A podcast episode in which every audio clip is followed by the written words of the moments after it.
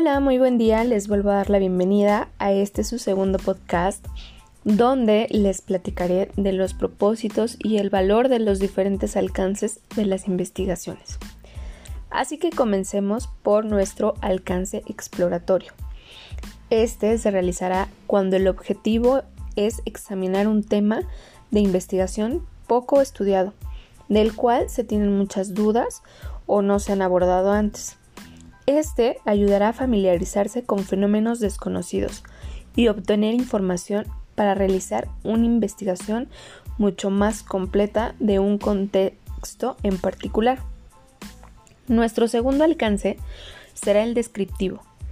Este buscará especificar las propiedades, características o perfiles de personas, objetos o cualquier otro fenómeno que se someta a un análisis.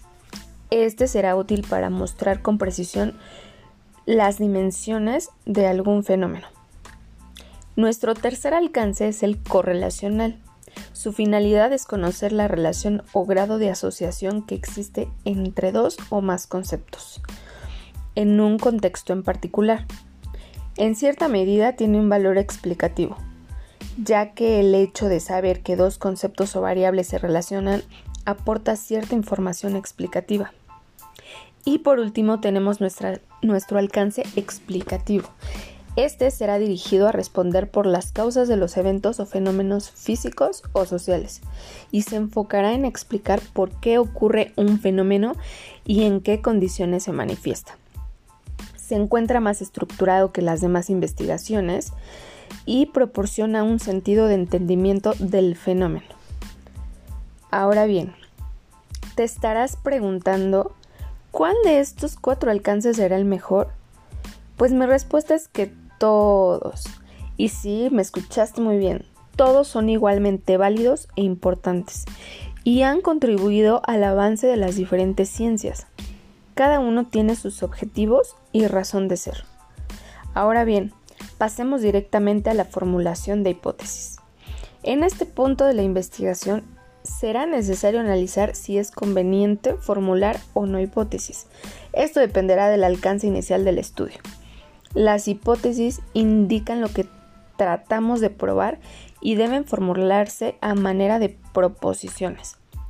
Te estarás preguntando si todas las hipótesis serán verdaderas. Pues mi respuesta es que las hipótesis no necesariamente son verdaderas.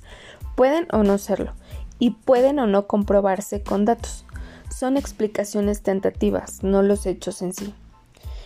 Y las hipótesis se clasificarán en hipótesis de investigación, nulas, alternativas y estadísticas. Pero bueno, ya más adelante hablaremos de ellas. Por ahora pasemos a la elección del diseño de investigación, el cual se realizará una vez que ya se hizo todo lo ya mencionado anteriormente. Así que el diseño se refiere al plano o estrategia concebida para obtener la información que se desea.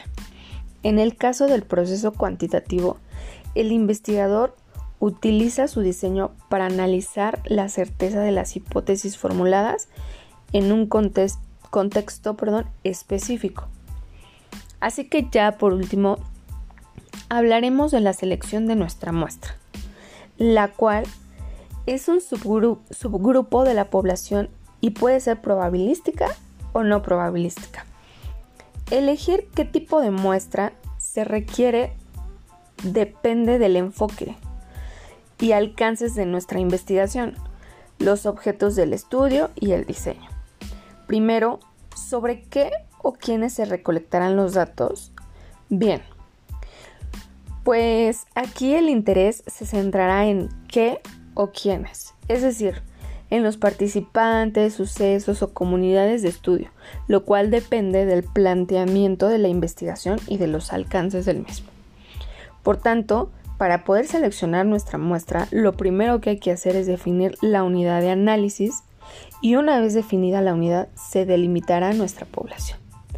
Y pues bueno chicos, se nos terminó el tiempo, pero como siempre deseando este contenido haya sido de tu agrado. Hasta la próxima.